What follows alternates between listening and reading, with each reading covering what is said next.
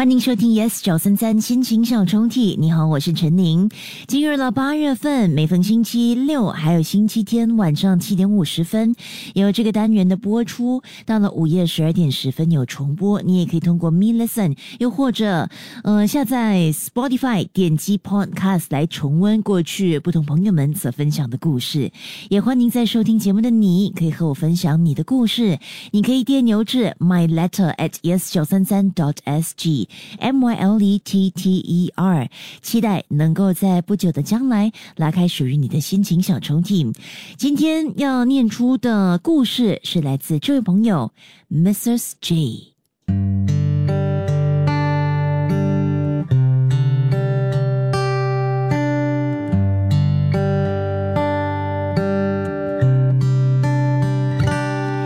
一个人拥有多少个十年呢？一段感情，又将经历多少的快乐和悲伤，才能走到十年呢？十年前，我们从同学、朋友晋升为情侣关系。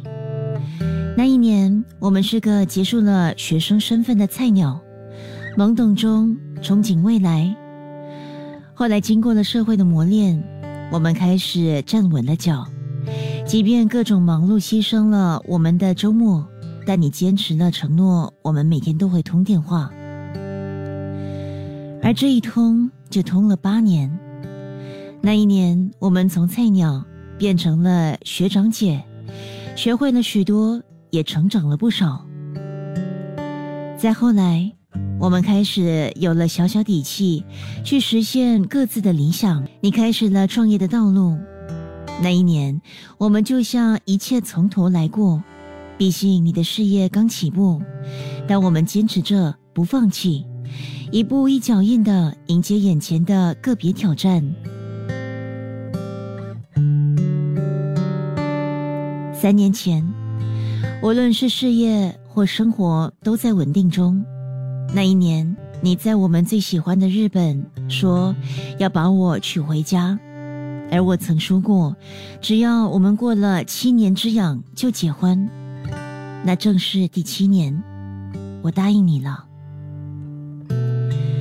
两年前，我们从没预算会发生的病毒袭击了每一个人的生活，包括我们，但我们努力应付这突如其来、充满变化的生活。这一年，我们买了属于我们的小家，也正式的登记结婚。却因为病毒而无法办婚礼，这一等就是两年。我们终于即将把拖了两年的婚礼继续的办完。这一年，我们将我们十年的情侣关系晋升为夫妻。Mr. J，谢谢你这十年来的疼爱，你把承诺都一一的兑现了。从我觉得。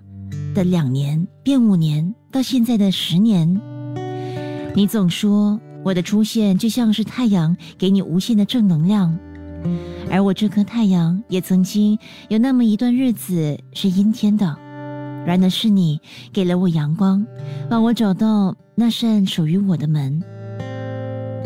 我想说，一直以来都是相互的，不是只有我能做太阳。